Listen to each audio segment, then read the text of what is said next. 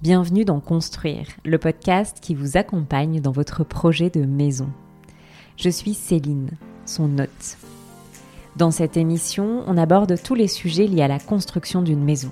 Notre volonté est de vous guider au mieux dans cette aventure et pourquoi pas de vous aider à esquisser votre propre projet. Pour cette deuxième série, on vous donne rendez-vous tous les 15 jours où on abordera les questions incontournables qui rythment un parcours de construction. Si vous avez un projet en tête sans savoir par où commencer, ou si vous souhaitez simplement en savoir plus sur ce métier, ces sujets devraient vous captiver. Ce podcast vous est proposé par Maison Amboise, constructeur de maisons individuelles lyonnais. Si vous avez des questions, des suggestions, l'équipe sera ravie d'échanger avec vous. Pour cela, rien de plus simple, rendez-vous sur la page Facebook Maison Amboise ou sur le site internet www.maison au pluriel du 6 amboise amboise.fr. Et je n'ai plus qu'à vous souhaiter une très belle écoute. Bienvenue dans ce nouvel épisode. Vous allez l'entendre, aujourd'hui Loïc brave son extinction de voix pour vous parler de l'avenir des maisons individuelles.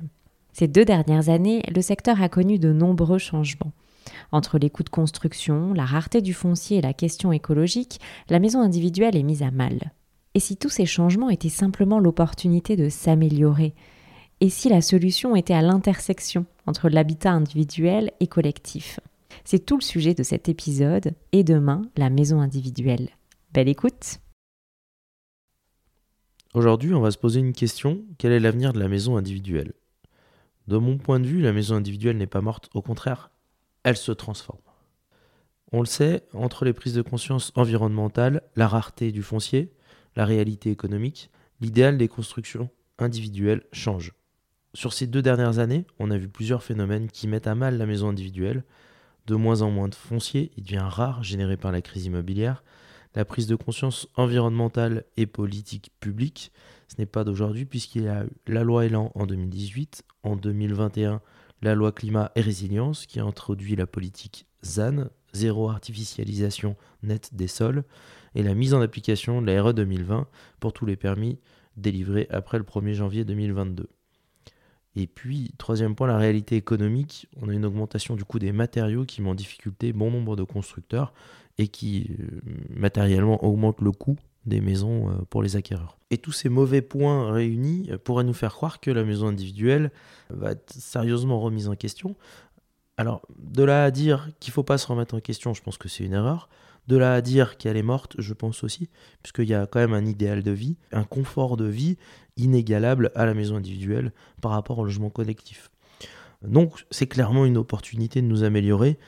D'abord, si on prend la rareté du foncier, il y a la rénovation qui serait une solution, mais elle suffit pas elle-même, il manque de logements en France, et tant que la population croît, il manquera de plus en plus de logements.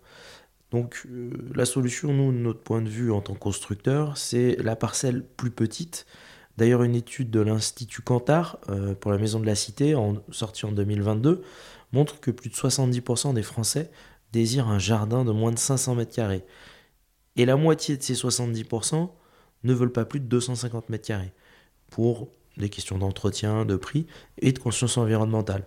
Dans cette même étude, on précise tout de même que la taille moyenne pour bâtir en 2021, c'est 940 mètres carrés par logement en France.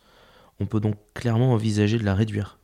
Pour la prise de conscience environnementale, les politiques publiques sont également un grand facteur d'adaptation et nous poussent clairement à une densification douce.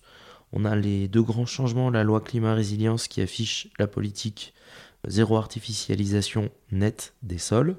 Pour comprendre ce qu'est la zéro artificialisation nette, il faut s'imaginer qu'une maison et son jardin sont considérés comme bâtis. C'est-à-dire que si la maison existante a 2000 m2 de terrain, on va considérer que ces 2000 m2 sont bâtis, donc ils peuvent être détachés et bâtis sans pour autant prendre et artificialiser un sol non bâti.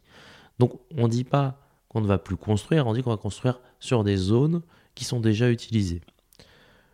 Donc c'est là où on va pouvoir l'exploiter quand même et revenir un petit peu sur le, fait d'avoir des, des, parcelles plus petites. Donc on va clairement favoriser un détachement parcellaire. C'est un phénomène national appelé densification douce Selon le calcul d'artificialisation, on n'augmente pas cette dernière lorsque l'on construit dans le jardin de la propriété bâtie. Cette mesure est favorisée dans les grandes métropoles. On voit certaines initiatives telles que le BIMBI, Build in My Backyard, donc c'est construire clairement dans son jardin. On voit les municipalités qui peuvent l'inscrire même dans leur PLU avec des volontés de détachement parcellaire.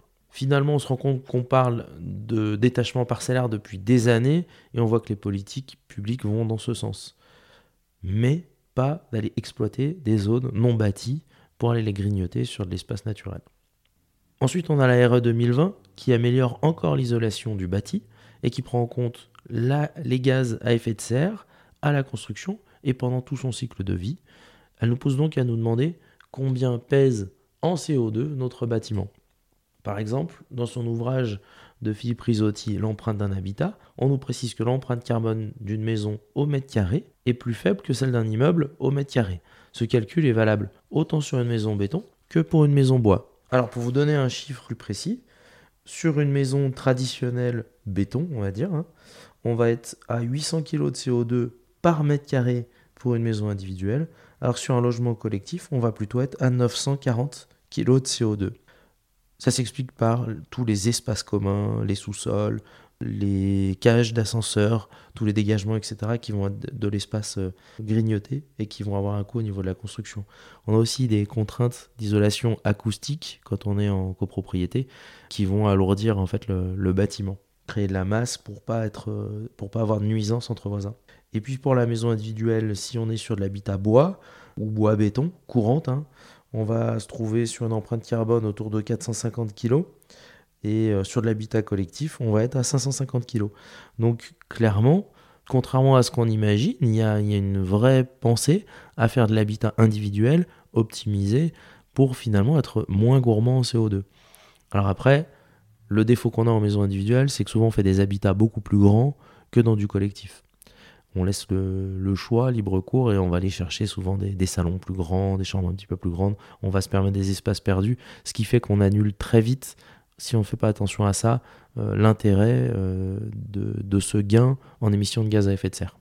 C'est-à-dire que par logement, on va plutôt faire une maison de 110 mètres carrés alors qu'un appartement de 90 c'est déjà très grand. Et enfin la réalité euh, économique. Dans une maison, dans une construction neuve, tout s'achète au mètre carré. Donc si on diminue un petit peu la surface, on va forcément diminuer le prix. Donc en plus on rentre dans le raisonnement, moins on aura de matériaux à bâtir, mieux on sera en termes d'émissions de gaz à effet de serre. Donc euh, vraiment il y, a ce levier-là, optimiser les espaces, diminuer les dégagements, les couloirs, pour pouvoir avoir des espaces finalement euh, identiques et euh, pour autant diminuer toute cette place qui peut être inutile.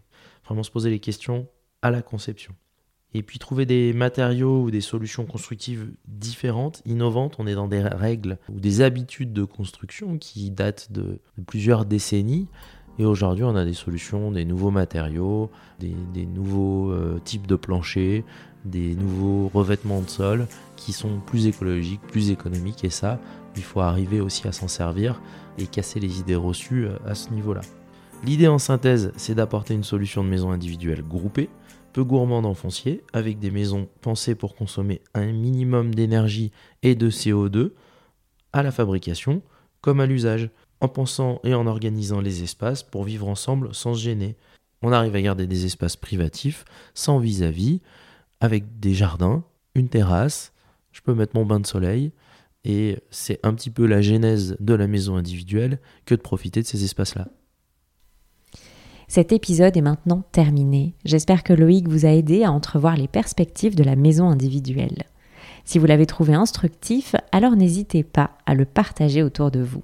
Merci pour votre écoute.